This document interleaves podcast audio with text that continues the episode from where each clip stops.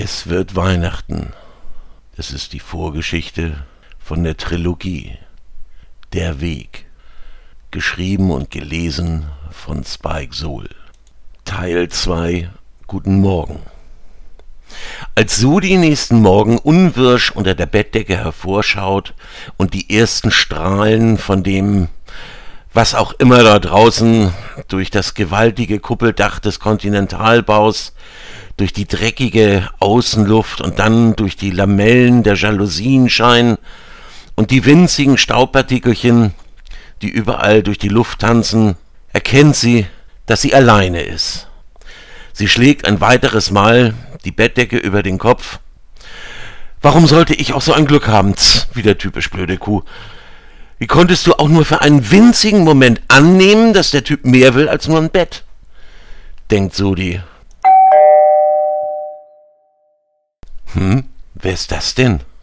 Sudi schlägt die Bettdecke weg und zieht kleine rosa Häschenschüchen und einen pinkfarbenen Morgenmantel über, um daraufhin an die Tür zu schlurfen. Komme schon, tönt Sudi müde durch den Flur und öffnet die Tür und dann beginnt ihr süßes, zerknautschtes Gesicht wieder zu strahlen und ihr fällt ein Stein vom Herzen. Ich hatte schon gedacht, du hättest dich einfach aus dem Staub gemacht. Ich war einholen, du frühstückst doch gelegentlich, oder? Rott bemerkt zwar die Häschenschüchen und den pinkfarbenen Morgenmantel, findet es seltsam, sagt aber nichts. Sudi ist nicht mehr zu bremsen. Sekunde, nur kurz duschen, bin gleich bei dir. Dann verschwindet Sudi im Bad, um sich in Rekordzeit, also nicht nur für Sudis Verhältnisse, sondern wirklich schnell, zu duschen, um sich anschließend zu Rott in die Küche zu setzen. Rott hat derweil den Tisch gedeckt und Kaffee aufgesetzt. Als Sudi in die Küche kommt, schaut ihr Hemd aus der Hose, was echt sexy aussieht. Hi, himmelt Rott Sudi an. Hi, hast du gut geschlafen? Rott hat so einen beruhigenden Augenaufschlag und lächelt sie an. Dann setzt Sudi sich lächelnd zu ihm. Magst einen Kaffee? Sudi nickt süß und hält beinahe ungeduldig, aber lächelnd ihren Becher hin. Es ist bezaubernd, wenn jemand da ist, der einen auch mal verwöhnt, denkt sie. Sudi findet ihre Entscheidung, Rott mit nach Hause zu nehmen, nach anfänglicher Unsicherheit nun wirklich klasse. Sie beißt von einem Marmeladenbrötchen ab und fragt mit vollem Mund, was wirst du heute mit tun? Rott schmunzelt sie an, weil es kaum zu verstehen war, was sie sagte. Ich hatte gehofft, wir können etwas gemeinsam machen. Hast du deinen Kaigogi dabei? erkundigt Sudi sich nach seinem Karateanzug. Nein, aber einen Dobok, was beim Taekwondo so etwa das gleiche ist. Das wird gehen.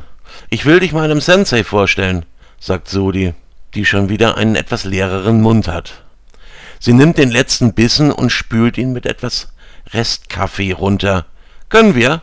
Rott ist wegen des plötzlichen Aufbruchs etwas überrascht. Äh, ja, äh, Moment. Die beiden kommen wenig später im Dojo an. Sodi Sensei verneigt sich kurz. Os. Sodi und Rott legen kurz ihre Taschen auf den Boden und erwidern die Geste. Os. Du bist spät dran, schaut Sodi Sensei mit einem Lächeln nach oben zum gewaltig großen Kuppeldach. Am fehlenden Unwetter kann es ja wohl kaum gelegen haben. Er schaut aber freundlich. Dann kommt mal rein, ihr beiden. Sie nehmen ihre Taschen wieder auf und folgen dem Mann ins Dojo. Während der Sensei weiter geradeaus geht, zieht Sudi Rott in die Umkleideräume und deutet mit einer Geste an, dass es Zeit wäre, sich umzuziehen. Wenig später wiederholt sich die Begrüßung im Dojo und Sodi Sensei bittet Rod zum Kampf, was Rod natürlich gerne annimmt. Rod beginnt mit ein paar Dehnübungen, sich aufzuwärmen und geht anschließend in die Grundstellung. Danach wird der Sensei auf das genaueste prüfen, was Rod für ein Mensch ist. Es braucht eine ganze Weile, Mal greift Rod an, mal Sudi Sensei. Einer tritt, der andere blockt und umgekehrt. Es geht nicht darum, den, dem anderen weh zu tun oder den Kampf zu gewinnen. Sudi Sensei will wissen, was Rod für ein Mensch ist. Nach etwa einer Viertelstunde bricht der Sensei den Kampf ab. Mit flach hochgehaltener Hand sagt er plötzlich genug. Sudi, Watashi Nishitakate Kudasai. Dann geht er aus dem Dojo und Sudi folgt ihm, wie er es befohlen hat. Beide verschwinden in einem kleinen Raum. Du liebst ihn, nicht wahr? Ich bin mir noch nicht sicher, aber ja. Ich bin auf dem besten Weg dahin, entgegnet Sudi. Er ist ein guter Mensch und hat ein großes Herz, aber es wird der Tag kommen, an dem er dich verletzen wird. Er hat eine starke Aura und kann sehr zornig werden. Wenn er das nicht besänftigt, wird er irgendwann großes Unheil anrichten. Er begibt sich zur Tür, dreht sich aber noch einmal um. Du hast heute frei, Sudi. Genieße den Tag mit ihm und treffe keine vorschnellen Entscheidungen. Dann verneigt er sich und Sudi tut es ihm gleich. Sudi geht nach Rotsehen, der ihr aus der Umkleidekabine entgegenkommt. Ich hätte meine Tasche gar nicht mitnehmen brauchen. Ich habe heute frei bekommen, sagt Sudi, als sie das Gebäude verlassen. Großartig, dann können wir ja gemeinsam irgendetwas unternehmen. Rod spricht kein Japanisch und weiß nicht, was der Sensei zu Sudi gesagt hat. Aber er hätte es nicht auf Japanisch gesagt, wenn es für Rods Ohren bestimmt gewesen wäre. Deshalb fragt Rod nicht nach. Und ich weiß auch schon was, hakt Sudi sich unter und zieht Rod zur nächsten PRT-Station. Nach einer halben Stunde erreichen Sudi und Rod ihr Ziel und Rod fragt ungläubig, weshalb sind wir denn nun hier, in einem Universitätskomplex? Ist es dein Wunsch, dass ich meinen Doktor erlange? Hm, eine fantastische Idee, aber nein, nicht heute. Wir werden Tiere im Zoo besuchen, lacht Sudi. Wir wollen in den Zoo? Aber es gibt doch gar keine Tiere mehr, die man in einem Zoo zeigen könnte, erinnert Rod. Okay, es sind holographische Tiere, und es ist weniger Biologie als Geschichte, aber es gibt etwas zu sehen. Rod war noch nie in einem Zoo und Sudi auch nicht. Aber sie erhofft sich davon etwas. Mal sehen, ob ihre Rechnung aufgeht. Gentleman-like bezahlt Rod von den letzten paar Credits, die er hat, den Eintritt und sie gehen rein. Dann schlendern sie so durch die großen Hallen. Der Vorteil eines holographischen Zoos ist, dass man die Käfige nicht sauber machen muss und es nicht riecht. Leider bewegen sich die Tiere auf vorher programmierten Bahnen, was nach etwa fünf Minuten etwas künstlich aussieht. Naja, was heißt etwas? Es sieht künstlich aus. Aber es sind zwei Schulklassen da, die kreischend, so wie Kinder eben kreischen, wenn sie ausgelassen spielen, von einer Attraktion zur nächsten toben. Das war die Situation, die Sudi sich erhofft hatte. Anschließend kommt eine große Gruppe kleiner Kinder herein, von einer Kindertagesstätte oder so. Sudi interessiert sich nicht für die Tiere. Sie will wissen, wie Rott auf die Kinder reagiert und geht mal vor, um eine Kontaktsituation zu provozieren. Die Balger toben um Sudi und Rott herum. Manche spielen Kriegen, andere drücken ihre Nasen an die Scheiben. Das wilde Treiben ist untermalt von Geräuschen hastig herumlaufender und laut kreischender Kinder. Rod schaut sich das rege Treiben an. Dann sieht er ein Kind, welches gerne in den Schaukasten gesehen hätte, nur zu klein war. Schnell geht Rod hin und hebt den kleinen Wurm hoch. Ein strahlender Frechdachs saß auf Rods Arm und zeigte auf die Scheibe. Da! Ja, das sind Tiger, erklärt Rod. Da! Tiger, wiederholt Rod ruhig und langsam. Da! Tiger. Tiger. Ja, das war schon fast richtig. Tiger. Tiger. Ja, du wirst immer besser. Nochmal. Tiger. Der Kleine verliert etwas die Geduld, aber Rod hatte sich bei Sudi soeben ins Doppelbett vorgearbeitet. Es ist wirklich süß, wie er mit den Kleinen umgeht. Rod kommt auf der zugegebenermaßen kurzen Liste aller möglichen Väter ihrer Kinder soeben auf Platz 1.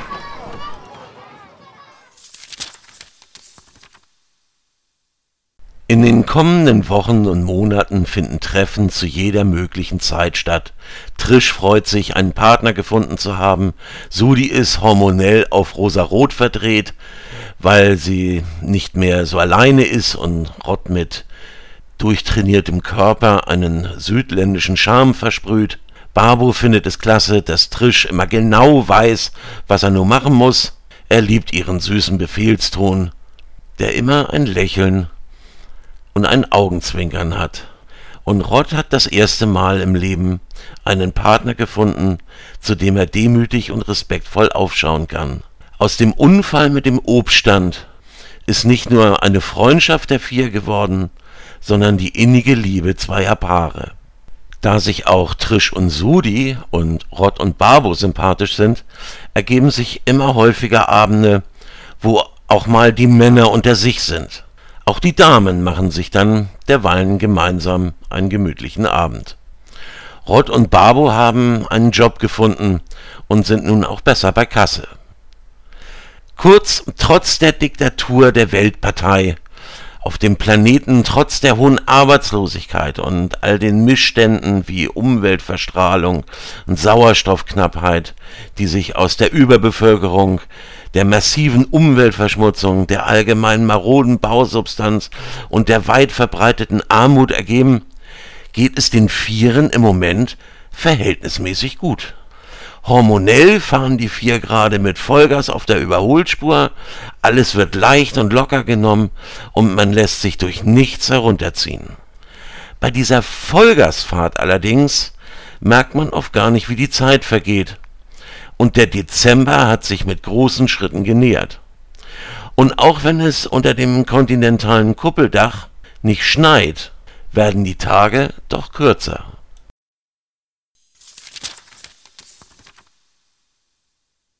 Trisch und Barbo sind auf dem Weihnachtsmarkt und haben sich einen Glühwein gegönnt. Einen synthetischen natürlich mit fast ohne Alkohol, aber er wärmt etwas durch und tut so, als würde er schmecken. Auch wenn die Welt innerhalb der Blöcke von der Außenwelt hermetisch abgeriegelt ist, so wird es im Winter dennoch merklich kühler. Und der Glühwein tut nicht nur den kalten Händen gut. Unweit vom Glühweinstand ist eine kleine Bühne aufgebaut, wo sich Künstler aller Art um ihr Publikum bemühen. Komm, lass uns mal hin, zieht Barbo Trisch zur Kleinkunstbühne hin, und sie beginnen zuzuhören.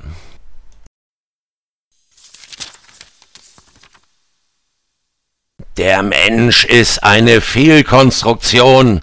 Was hat sich Gott eigentlich dabei gedacht? Es geht doch im Prinzip schon vorne los. Der Mann ist schon mal gezwungen, Masse statt Klasse zu liefern. Zwischen 30 und 50 Liter Sperma produziert ein Mann im Laufe seines Lebens. Er entlässt demnach zwischen 8500 und 14.000 Mal das Ejakulat. Und wir wollen uns gar nicht vorstellen, was passieren würde, wenn aus alledem Leben entstehen würde. Was wäre das für ein Gedrängel hier? Ist ja jetzt schon kaum auszuhalten, und wir sind erst etwas über 42 Milliarden Menschen auf der Erde. Je nach Anzahl der Tage der Enthaltsamkeit nimmt die Spermiendichte alle fünf Tage um bis zu 15 Millionen pro Millimeter zu. Nur einer kommt durch. Man sieht deutlich, wie viel da verklappt werden muss damit wenigstens gelegentlich aus einem Mal etwas wird. Und trotzdem haben wir 42 Milliarden Menschen hier auf der Erde.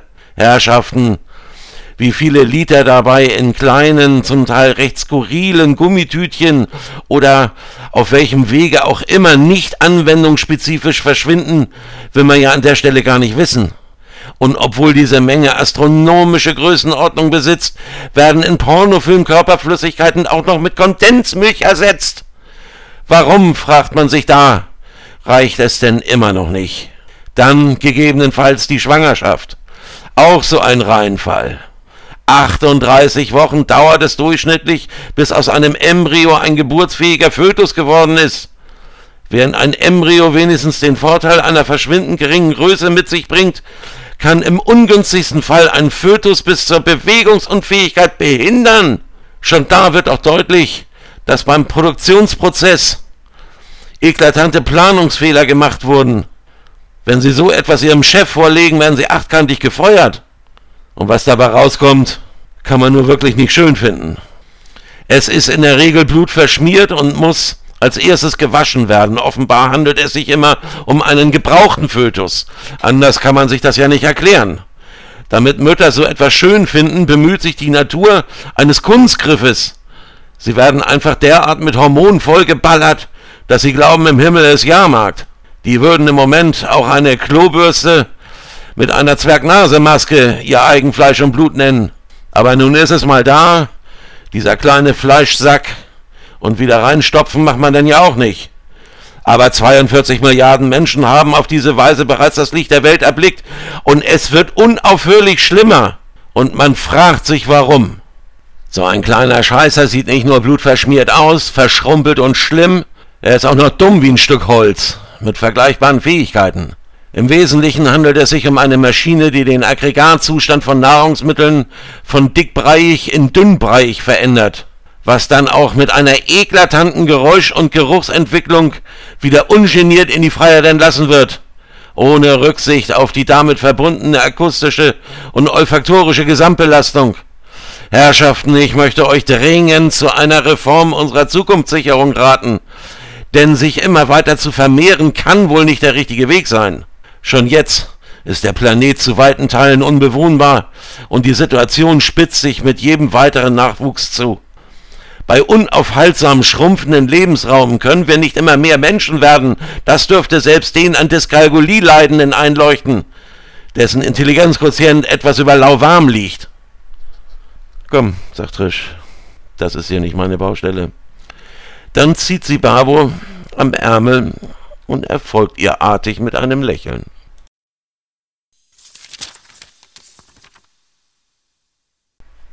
Barbo konnte sich in der Zwischenzeit einen kleinen Übungsraum einrichten und einige Musiker zu einer Band formieren.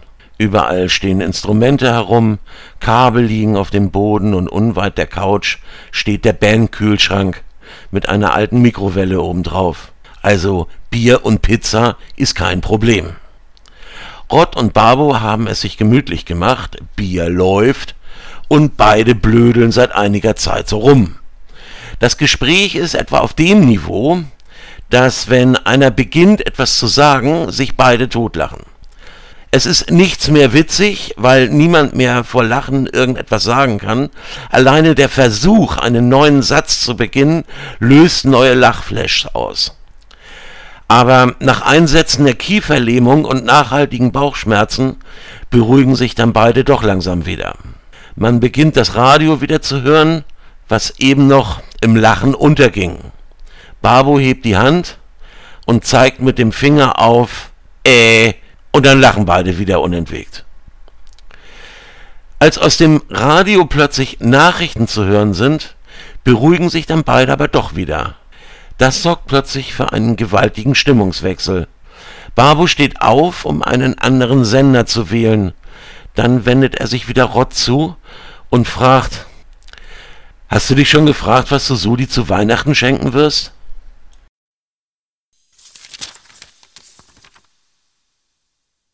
Auch Trisch und Sudi haben es sich gemütlich gemacht und unterhalten sich über Weihnachten. Weißt du schon, was du Rott schenken wirst? Nein, ich dachte an etwas, was bleibt. Und? Schon eine Idee? Hm. Ich dachte, ich schenke ihm eine kleine Schachtel Darin ist eine Karte und drauf steht Dein Weg zum Nanadan und mich für dich für immer. Ist das zu kitschig? Trisch lächelt. Wow, hm, das ist gut. Und du? Was wirst du Babo schenken?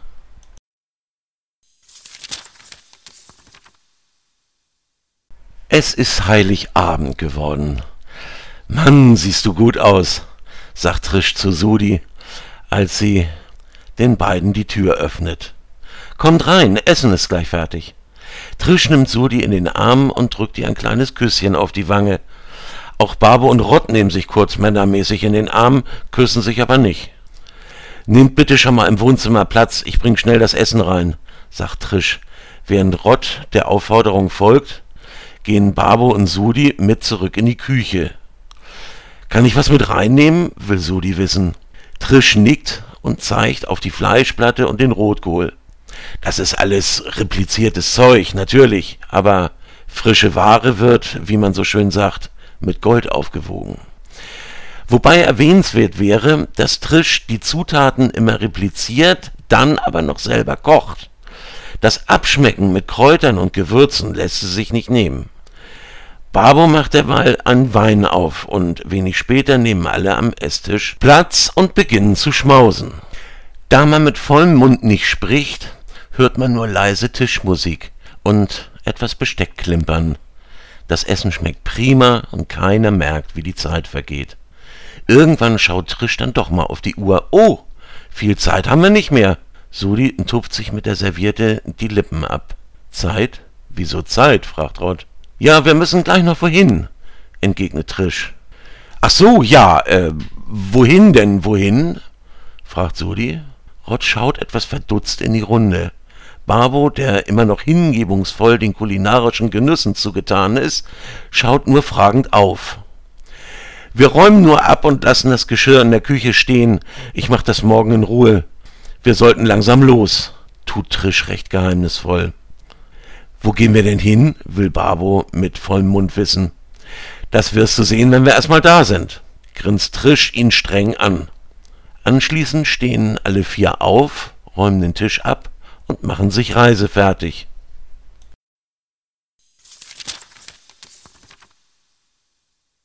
Als sie den PRT wieder verlassen, haben sie noch etwa zehn Minuten zu Fuß zu gehen und kommen an der Xiox Arena an. Ach, wir gehen zu einer Sportveranstaltung? Was denn? Fußball, Football, Basketball oder Catchen? Oder? Barbus Neugier ist nicht zu bremsen. Ich denke nicht, dass es eine Sportveranstaltung im eigentlichen Sinne ist, aber anstrengend wird es werden, hoffe ich, sagt Trisch. Rod schaut Sudi an, aber Sudi verzieht keine Miene. Am Kartenschalter klärt Trisch kurz die Situation und die vier werden durchgewunken. Mit etwas Geschick drängeln sich die vier weit nach vorne durch. Das ist eine Bühne. Eine Sportveranstaltung wird das wirklich nicht. Wer spielt denn? will Babo wissen. Kleine Männer aus Seife, grinst Trisch Babo an. Oh Manno, sei nicht so doof verleiht Babo seinem Wunsch nach Auskunft deutlich Nachdruck. Wart's doch einfach ab, mein Herz. Es wird dir gefallen, nickt Trisch. Rod schaut zu Sudi, die langsam den Zeitpunkt für gekommen hält, ihr Geschenk zu überreichen. Rod schaut sich um. Ist echt voll hier, wie viele mögen das sein? Das sind mindestens 50.000 Menschen hier in der Arena. Kann man schlecht schätzen, aber ich habe mal vor fast 10.000 gespielt, das war etwa ein Fünftel davon, also grob geschätzt, erklärt Babo. Ich weiß immer noch nicht, wer hier eigentlich spielt. Ich meine, was machen wir hier eigentlich? will Rod wissen. Es fängt doch gleich an, nur die Ruhe, sagt Trisch. Sudi kramt in ihrer Umhängetasche das Geschenk für Rod heraus, übergibt es ihm und sagt, Frohe Weihnachten, mein Schatz, ich hoffe, es gefällt dir. Rod nimmt gerührtes Geschenk mit strahlenden Augen eines kleinen Jungen entgegen und beginnt es auszupacken. Ich hatte noch nie eine Weihnachtsbescherung in einem Stadion, stellt Rod fest. Rod nestelt weiter an der Verpackung herum, bis eine Schatulle zum Vorschein kommt. Er öffnet sie und beginnt zu strahlen. Auf einer Karte steht Dein Weg zum Nanadan und mich für dich für immer. Eine Freudenträne läuft ihm über die Wange, und er nimmt Sodi in den Arm und küsst sie. Danke, mein Herz, ich liebe dich und freue mich über dein Geschenk. Besser hättest du es nicht treffen können, vielen Dank. Dann küsst er sie noch einmal. Lange. Es vergeht noch einige Zeit, während sich Trisch und vor allem Babo ausgiebig und erwartungsvoll umsehen. Sudi und Rott küssen sich immer noch. Aber dann geht es los.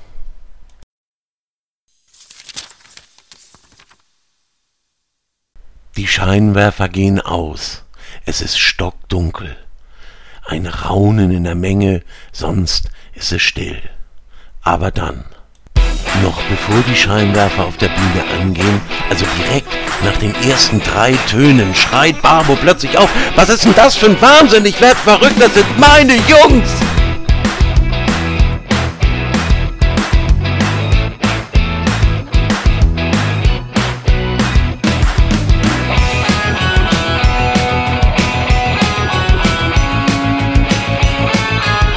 Trisch lächelt. Ich fürchte, Sie werden einen Bassmann brauchen. Rod und Sudi schauen sich verwirrt an. Babo ist vor Freude kaum zu bremsen, nimmt Trish kräftig in den Arm. Frohe Weihnachten, mein Schokokrümel, sagt Trish und Babo strahlt sie vor Freude an und küsst sie ausgiebig. Trish unterbricht den Kuss und treibt Babo auf die Bühne. Wir haben nachher noch Zeit für uns, du solltest die Jungs nicht warten lassen. Ein kurzer Schmatzer noch, dann geht auch Babo unter frenetischen Applaus auf die Bühne.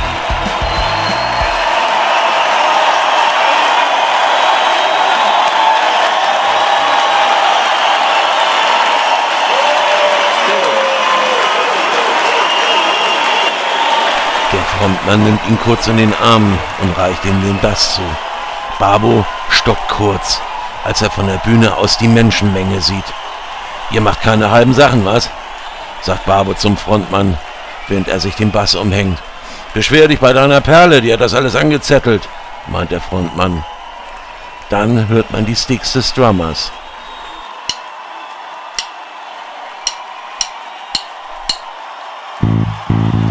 Die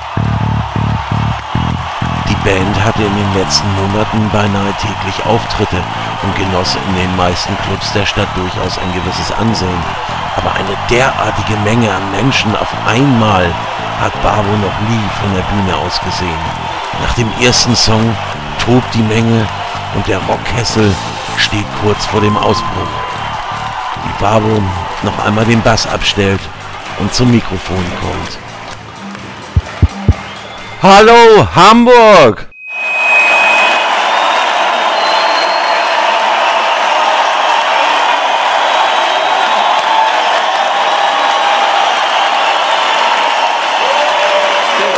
Bis eben gerade wusste ich nicht, dass ich hier heute Abend spielen würde. Denn es ist ein Weihnachtsgeschenk von meiner Frau.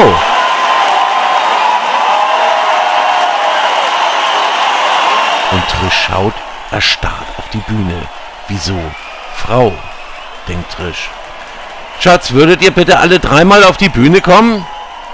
Dann kommen die drei umgehend Babus bitte nach. Leute, das sind meine besten Freunde Sudi und Rod und hoffentlich bald meine zukünftige Gattin Patricia Fenja.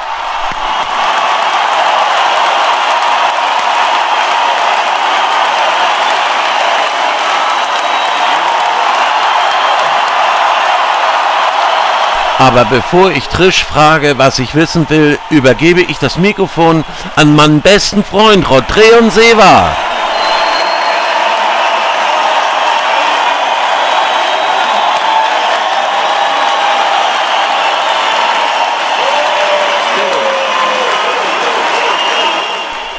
Rod nimmt das Mikrofon und sagt, Dankeschön, Dankeschön.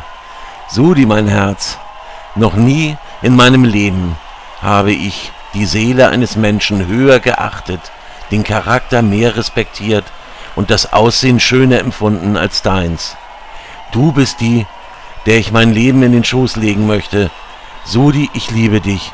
Willst du meine Frau werden? Das ist wohl nicht das Einzige, was er ihr in den Schoß legen will, brüllt einer aus dem Publikum. Auch wenn die Bemerkung einen gewissen Humor nicht vermissen lässt, schaut Sodi gerade, als würde sie zu dem Schreihals mit ihren Augen Blitze schleudern.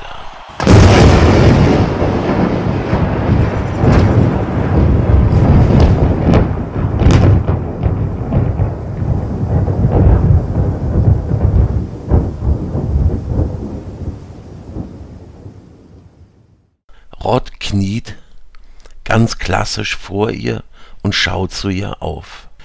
Im Stadion ist eine Stille eingekehrt, in der man eine Stecknadel hätte fallen hören können.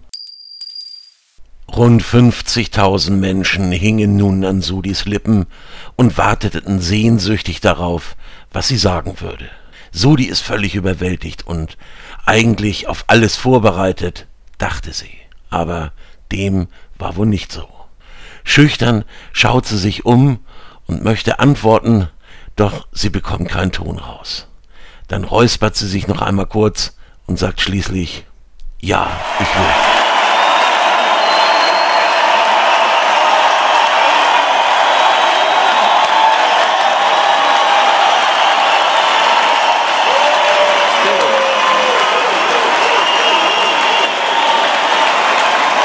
Judy und Bob fallen sich abermals in die Arme und küssen sich. Als nach einiger Zeit der Beifall langsam abebbt, räuspert Babo sich noch einmal kurz ins Mikrofon. Sudi und Rott schauen ebenfalls wieder auf. Auch ich möchte Danke sagen, denn ich bin niemals in meinem Leben reichlicher beschenkt worden als heute. Und das von der besten Frau der Welt.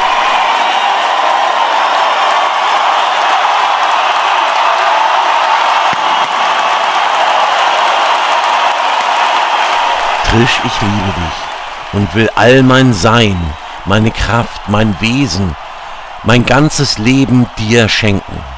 Willst du meine Frau werden? Wieder hören über 50.000 Menschen auf zu atmen, um erwartungsvoll die Antwort von Trisch zu hören. Natürlich weiß jeder im Stadion, was sie antworten wird.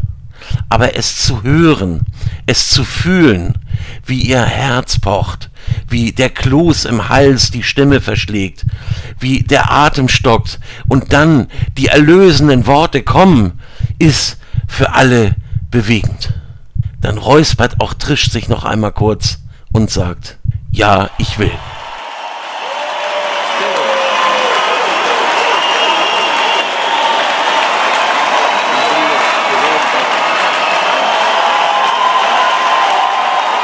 Babo küsst Trisch vor Freude, dass es eine Art hat. Alle vier verneigen sich noch einmal und werfen Küsschen ins Publikum. Dann verlassen Trisch, Sudi und Rott wieder die Bühne und lassen Babo arbeiten. Gleich nach den ersten Tönen hat die Stimmung sogleich im Rockkessel wieder einen Stand erreicht, der einer geotektonischen Plattenverschiebung gleicht. Als die drei wieder unten angekommen sind, stehen sie sich zuprostend gegenüber und Babo heizt mir den Jungs der Arena tüchtig ein. Besser kann man Weihnachten nicht feiern. Frohes Fest.